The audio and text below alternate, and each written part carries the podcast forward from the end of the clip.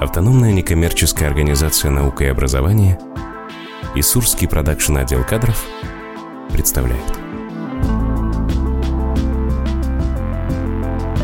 Независимый подкаст для родителей. О том, как любить, сберечь и воспитать маленького человека, не ломая ни его, ни себя.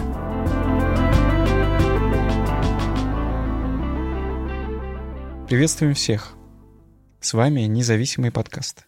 В студии у нас привычно радостно видеть ведущего специалиста ОНО «Наука и образование» Андрея Панферова.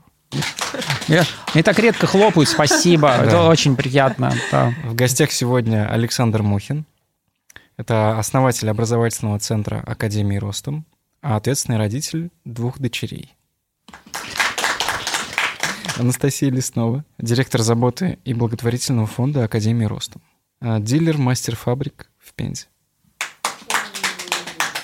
Сегодня будем разговаривать про сингапурскую систему. Я хоть узнаю, что это такое. Серьезно, я все слышал, слышал про, про то, что вы делаете. Вот сегодня выяснили, что это кооперативные методы обучения или методы кооперативного обучения. А, Кооперативно. А кооперация с, совместно с детьми или там только взрослые кооперируются? Нет, это в первую очередь ученики кооперируются друг с другом, ну и с, с педагогом немножко. Ее тогда можно называть и не только сингапурской, потому что она присутствовала еще, знаешь, это, ну вот там Аристотель, да, да, Платон. Да. Вот да, да, да, все так. Как я понимаю, я не учился в педвузе, ну как есть те, кто закончил? Все эти истории обходят стороной, потому что классическая школа не предполагает подобных использований. Традиционная, вы хотите сказать? Ну да, она не предполагает подобного взаимодействия с детьми, и поэтому Выгодского мы проход... он очень часто фигурировал, но он фигурировал крайне косвенно, ну, несмотря на то, что его э, обходят стороной, его все равно считают достаточно гениальным ученым. Выгодский и... распространенная сингапурская фамилия, я смотрю. Нет, вот. это русский. Как, как, как это все получилось? Вот, вот куда они посмотрели? Лев Семенович Выгодский. Да, везде корни русские получаются. Вот, единственное, где не ценят русских, это дома, а в остальных местах русских ценят. Даже финская система образования, которая вот мне, например, ну, чуть больше импонирует, а, финская система образования, она тоже основана на всех этих вещах, ну, то есть, Блин, которые... Катя, вы вообще в материале. Да, я знаю. Я готовилась. Вот. И э, финская система образования настроится на смеси зачаточной истории, которая была в Советском Союзе, но дальше не пошла. И, собственно, еще Монтессори всякие новшества на, э, привносил и прочие, прочие такие. Слушайте, это, короче, ну, это ну, винегрет вот на самом деле. маршруты, вот это все финская история. Да. Ну, я вот не готовился, но я-то вспоминаю сразу Щетинина и вот эту, эту школу, где тоже там про кооперацию детей, и что дети... А, а еще школу в облаках, вы слышали вообще про нее? И это индийская... Ну, может быть, слышал, но индийское изобретение. Но точно не помню. Да, на, на Теде один там а, индийский товарищ рассказывал, он получил на Теди как раз грант, 2 по миллиона долларов за школу в облаках. Они вообще очень просто придумали. Он приезжал в глухую индийскую деревню, где вот только электричество есть и больше ничего. Ставили такой аппарат, не, не совсем компьютер, а такой ящик, чтобы никто не мог уволочь, у которого есть монитор, э, мышка и клавиатура там встроенная. Вот. И дети такие подходили и говорили, что это такое? Он говорит, да я сам не знаю, называется компьютер. Он говорит, а для чего? Он говорит, да я понятия не имею. Он говорит, можете мне через месяц я приеду, расскажите мне о том, э, что такое квантовая запутанность. Они такие, в смысле? Он говорит, ну вот, там компьютер с интернетом соединен, и уезжал. Через месяц он приезжал, и дети ему рассказывали, что такое квантовая запутанность. И выяснилось о том, что если детей, в общем-то, не это... Э, у них, у них свои собственные познавательные, сильно развитые вот эти вот навыки, и они все выясняют, они выступают. Единственное, что он добавил туда, это бабушек. Бабушки, которые связывались с этими детьми, такие тоже бабушки со всего мира, которые просто их слушали, этих детей и говорили о том, что «А, как вы классно рассказываете. Бабушки причем вообще в теме не были совершенно, а просто они их поддерживали. И, и, и работает хорошо. И теперь по всему миру вот этих школ в облаках существуют. Здорово. Да, да, классно. Работает все, во что ты веришь. Поэтому Сингапур, кооперативные методы обучения, методы кооперативного обучения, школа в облаках, Щетинин. Ну, как человек, который пять лет отучился в ВУЗе и тесно связан вообще со всей системой педагогики, я считаю, что единственное, что может воспитать ребенка, это любовь и уважение к нему. И если учитель и родитель уважают, в первую очередь уважают своего ребенка, которого он воспитывает. Мой пример для подражания в этом плане моя мама. и она очень много лет работает в школе. И когда а, мы с ней разговаривали, она просила, чтобы я год проработала в школе после вуза. И она сказала, Кать, что бы в твоей жизни ни случилось, ты приходишь, и дети ни в чем не виноваты. И ты всегда обращаешься к ним на «вы». Если у вас нет тесной связи и взаимодействия, то ты обращаешься к ребенку на «вы». В первую очередь уважение. Он уважает тебя, тогда ты уважай его. Главная любовь, и что там и уважение, и все, что, во что ты веришь и работаешь, но все-таки сингапурская, она же чем-то отличается. Вот, значит, чем она тебе нравится? А, если честно, я была на одном дне в новой школе, где посетила четыре урока, которые проводили по сингапурским технологиям. И мне, человеку, который учился в общеобразовательной школе, это, конечно, показалось э, каким-то вообще иным миром школьным, потому что это совершенно отличается от того, что было у нас. Это были дети вовлеченные, которые э, ну, главная особенность э, сингапурских технологий это в том, что там работа с учениками происходит не фронтально, то есть учитель стоит не перед учениками. Противостояние такое. Я здесь, а вы... Да, его нет. И там ученики сидели по четыре человека и между собой взаимодействовали. Это было очень круто. И угу.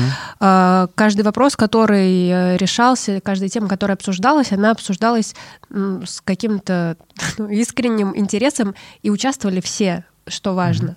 Потому что так, как интересно. вы помните, наверное, участвуют в уроке далеко не все обычно. Ну, конечно. А, а там учитель дает материал, или он им дает это, какую-то, что они сами обучают? Как там работает все это?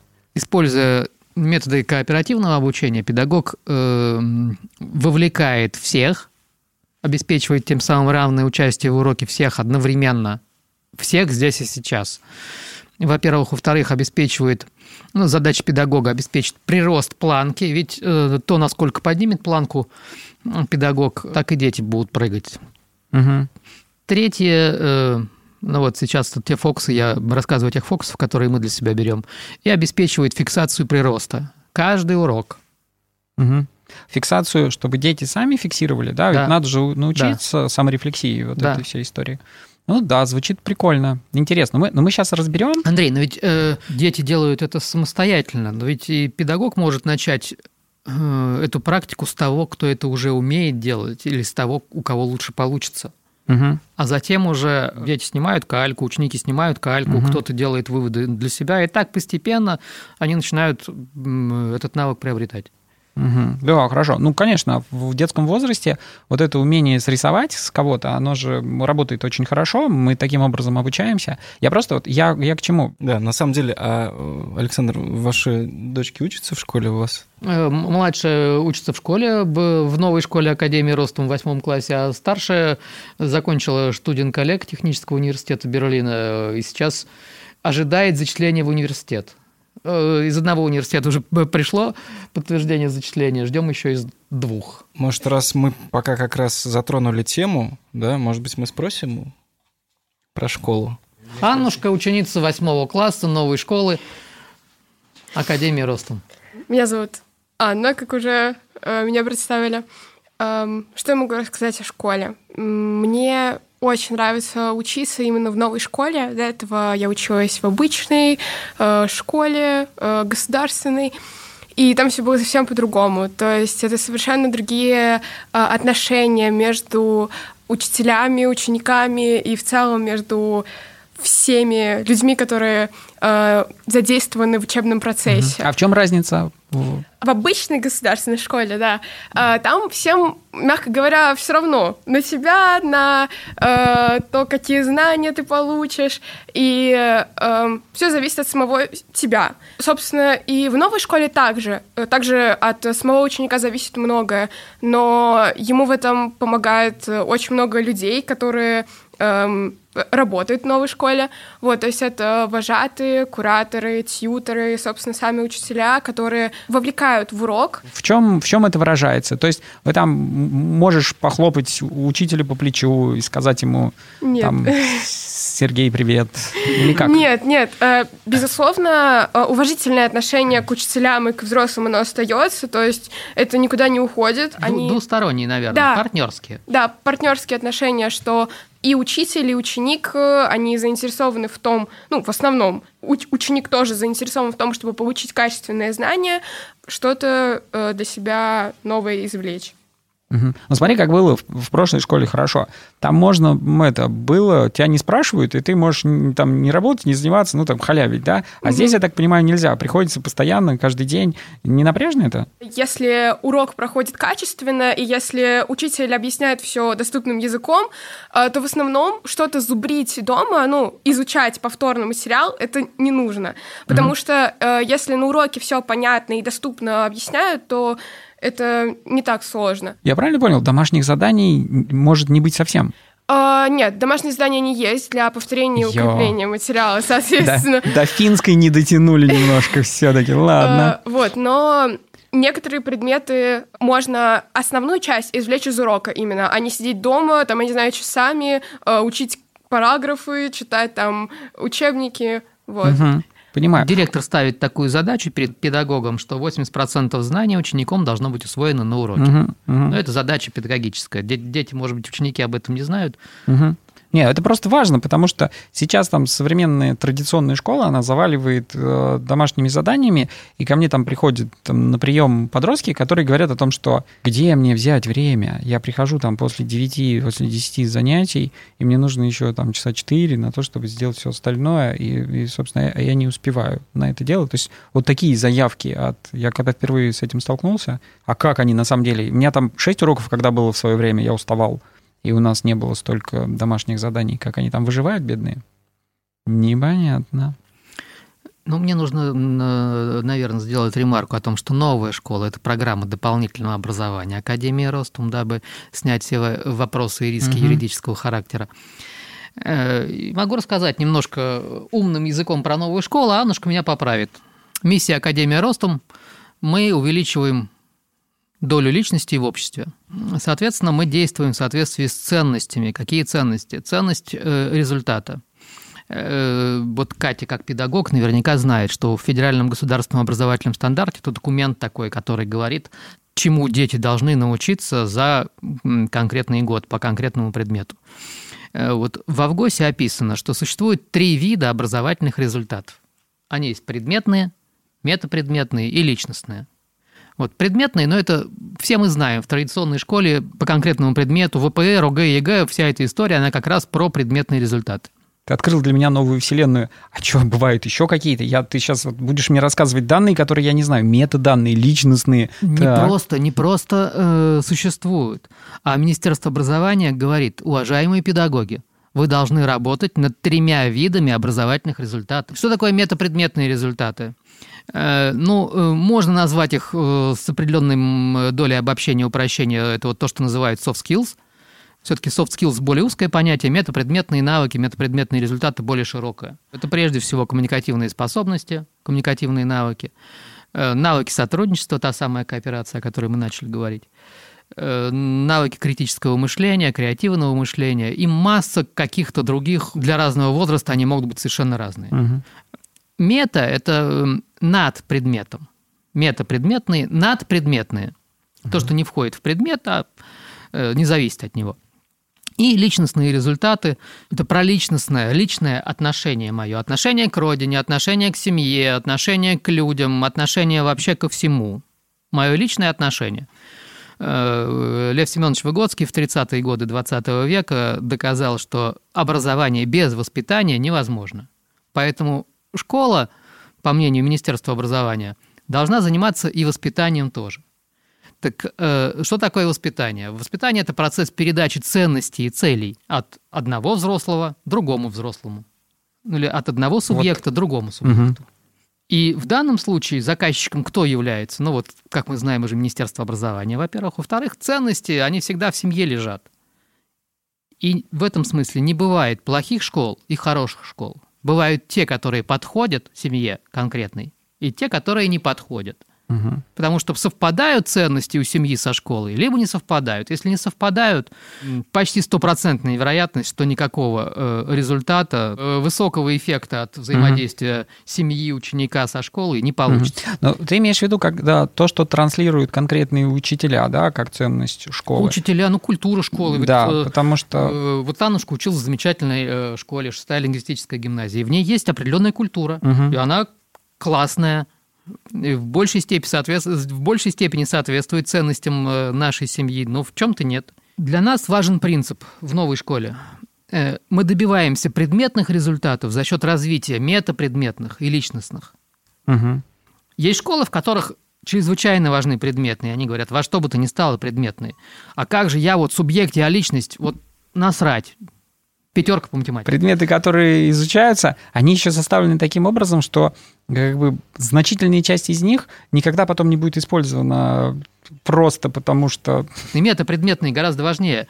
Если развиты метапредметные навыки у человека, он предметный в любой момент времени освоит тогда, когда они ему понадобятся, когда будут востребованы. Все, золотые слова. На этом можем, кстати, и заканчивать. Потому что вот, ну, как бы... Расходимся. Вот это да. Это знаешь, почему вот я говорю, что заканчивать? Потому что очень часто вот такая суперклассная мысль, она такая бац, а потом люди начинают получать там дополнительную информацию, контент, и вот эта мысль, она становится, она такая, уходит, да? Я поправкой. просто хотела сказать, что, а, опять же, в педагогических вузах, к сожалению, а, та же самая проблема, что и в общеобразовательных школах. И а, когда вы начали перечислять э, все эти замечательные, э, необходимые для Министерства образования вещи, единственное место, где я а, работала над ними, это в карте урока.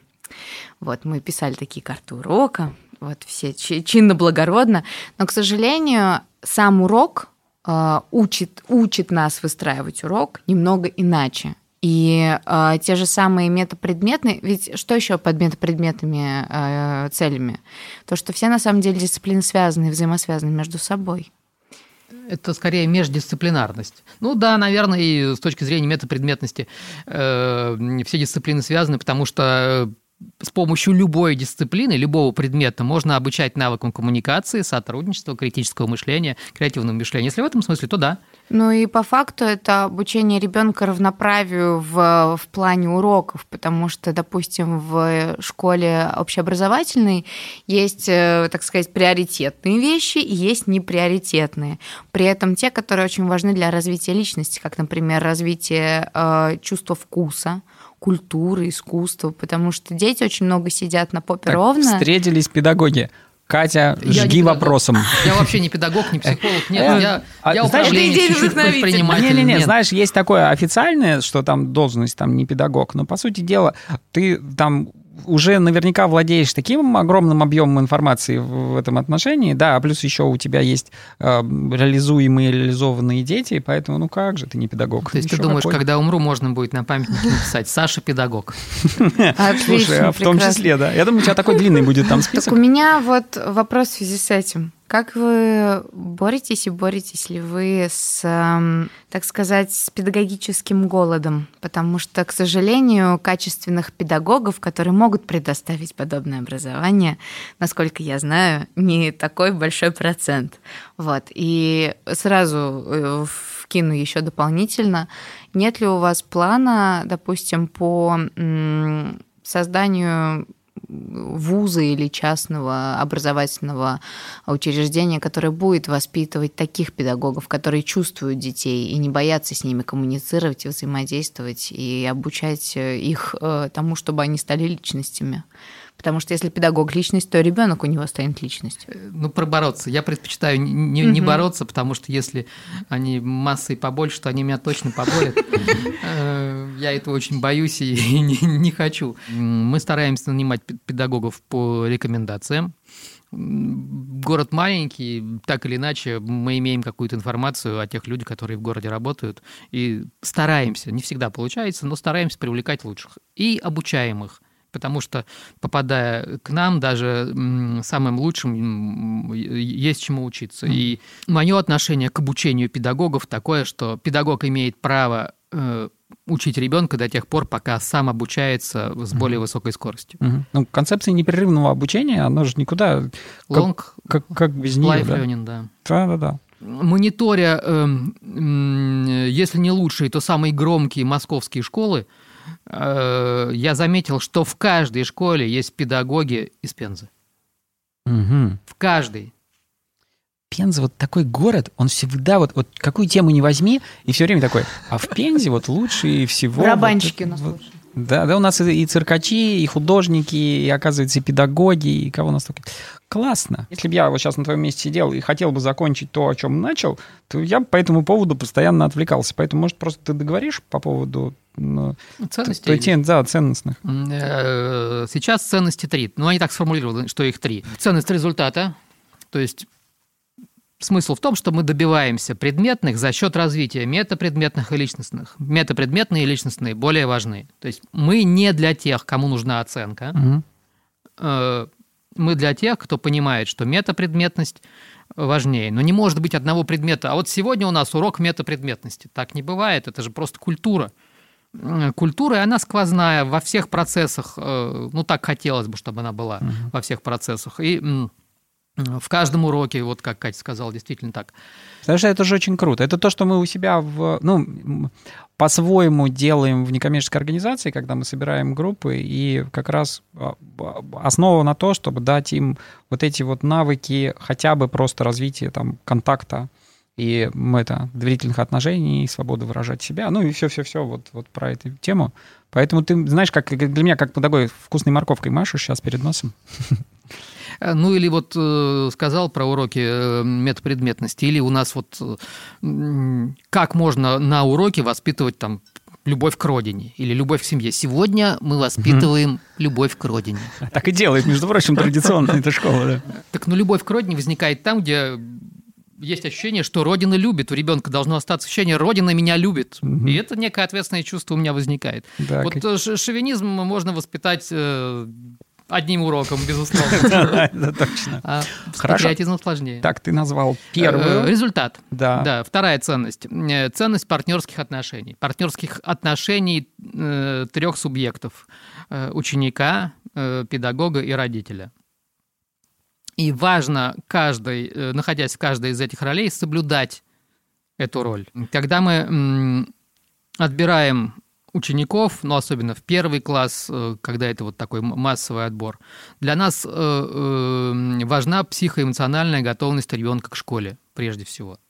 Не какие-то там когнитивные навыки, способности, а важно, что ученик понимает, куда он пришел, что он здесь будет делать, с какой целью он здесь находится. Мгм. Э, Очень часто бывает, что не понимает. Ты в школу хочешь? Не хочу. Почему?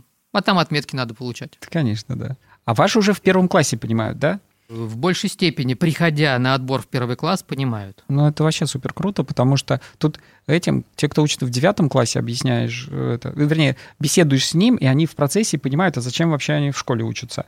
А это такая потеря по времени незначительная. Э, Продолжаю про роли. Ну или роль родителя.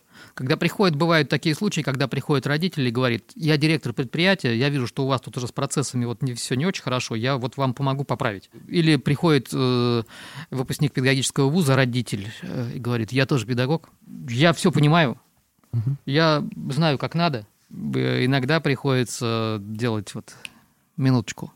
Вы родитель. Все педагоги, они работают в Академии Ростом. Других педагогов не существует. Хорошо. Поэтому важно находиться в, вот в конкретной роли э, в этом процессе. Я кто? Я педагог, либо педагог, либо родитель, либо э, ученик. И э, выстраивать партнерские взаимоотношения между всеми участниками процесса. Мы не подходим тем семьям, кому нужен просто исполнитель образовательной или воспитательной услуги. Мы подходим тем, кто ищет партнера. И третья ценность. Там их на самом деле две зашиты, но мы их объединили в одну, потому что они сложно разделимы. Э, Ценность субъектности и осознанности. Нам важно э, формирование субъекта. Э, Проще сказать, кто такой не субъект. Не субъект – это с которым случилось. Мгм. С ним что-то постоянно происходит. Мгм, С ним мгм. случилось. Ну, это не про- он сделал, Мгм. не он принял решение, не он чего-то добился, а с ним постоянно что-то случается. Мгм. Ну, по-другому я могу сказать, с точки зрения психотерапии, это про передачу ответственности. э, И ну, взять- вот и взять- взять медаль, осознанность, да, и ответственность, Мгм. субъектности. Э, Я принимаю решения, я приним- э, осознаю последствия своих решений. Э, И осознанность, я делаю это осознанность, нахо- осознанно, нахожу, нахожусь постоянно, ну, как дети говорят, в моменте, то есть здесь и сейчас, и понимаю, с какой целью я здесь нахожусь. Мгм. Да, понятно. Ну, и красиво. Вообще все, все очень хорошо. Я уже, я уже прошел вторую стадию, когда мне уже хочется поучиться в такой школе, правда. Потому что... Вот тут я могу добавить про поучиться. Ну, я расскажу свою личную историю. Я же сотрудник Академии Ростом, но я еще и родитель. У меня есть дочь, ей четыре с половиной года. И ну, скоро ей в школу уже, через два с половиной года, конечно, я уже думаю о том, э, какую школу бы я выбрала. До того, как э, я стала работать в Академии Ростом сейчас, я Во думала... второй приход, или Ну, в, в третий уже, там, не знаю, в какой. Так, так бывает, да. До того, как я вернулась в Академию Ростом, я думала, что я- моя дочь пойдет учиться в первую гимназию, потому что мы живем рядом, потому что я ходила туда голосовать, и там очень красиво. Чистенько, да? Очень. Ну, просто сравнивая, опять же, с общеобразовательной школой, там вот эта вот лестница, парад, ну, меня Хорошая гимназия. впечатление. Вот, кстати, Хорошая гимназия. Хорошая гимназия. Вот. И я думаю, все, дело решенное. Там пять минут пешком, все. Но тут я пришла в Академию Ростум. Я попала на этот э, день открытых занятий. Я посмотрела на детей, я посмотрела на педагогов, на построенный весь этот процесс. И сейчас, ну, я продолжаю работать в Академии Ростум и понимаю, что там это происходит, ну, не только на открытых уроках, вот нам показали красиво, все здорово. Да, что это слушай, у тебя инсайдерская информация. Ты понимаешь о том, что не врут и не обманывают, и на самом деле все так. Да, и Класс. Уважаемые авторы, монтажеры, у меня только вот просьба. Если вдруг э, вам где-то покажется, что я панирую существующей системе образования, вот это надо вырезать. Я, безусловно, вот это вот точно публично не хочу озвучивать. Не, нет, ты знаешь, на- Э, мне... Иначе меня сожрут на- напрочь вместе со школой и со всеми учениками. Нет, ты знаешь, кстати, вот со стороны выглядит так, что из всех присутствующих ты больше всех вот по, по этому поводу, и понятно, почему переживаешь, да, и ты больше всех защищаешь из здесь присутствующих систему образования, вот традиционно классическую, как не знаю, как это назвать. очень органично. Так что все хорошо вообще, прям ты защитник это, а, всех оплотов, нормально. Супер. Я планирую, конечно?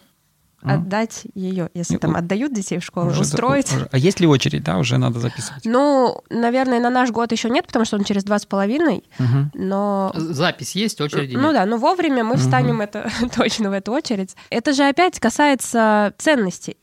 То есть э, мне вот подходят ценности Мгм. новой школы. То есть я их разделяю полностью, и осознанность, и субъектность, и мне не важны оценки моей дочери, я хочу, чтобы она вот была личностью. способность ее обучаться в дальнейшем самостоятельно важнее, чем какие-то конкретные пятерки по каким-то предметам, конечно. это сто да. процентов. Надо оговориться, что я тоже рисую всего лишь некие наши реперные точки. То, над чем мы работаем. Мы далеко не идеальны. Мы же вот в реальной жизни находимся. Ты прям опередил меня, потому что я хотел сказать, что мы такую красивую картинку здесь нарисовали. Сейчас уже вот за дверью выставилась очередь. Бывает по-разному. Мы все живые люди, и педагоги у нас тоже живые люди, у нас живые ученики, которые каждый день что-нибудь придумывают. А слушай, можно задам, можно я задам, знаешь, такой вопрос сложный вообще, прям вот сложный присложный. Что вы делаете с тем, что к вам приходят дети, у которых папы кто-то там, и мамы кто-то, и у них куча денег, и куча возможностей, и влияния, и каково вашим педагогам там, и вам вот с этим вот взаимодействовать. Потому что я вижу это много школ, гимназий и смотрю на то, как там, в какой позиции иногда в некоторых находятся учителя по сравнению с детьми, когда они к ним боятся, ну, ну, не боятся пусть, но, знаете, так с тревогой подойти и что-то им сказать, потому что у них уже там за год был один из прокурорских проверок, например. Андрей, существует э, несколько вариантов ответов. Какой тебе подойдет? Вот.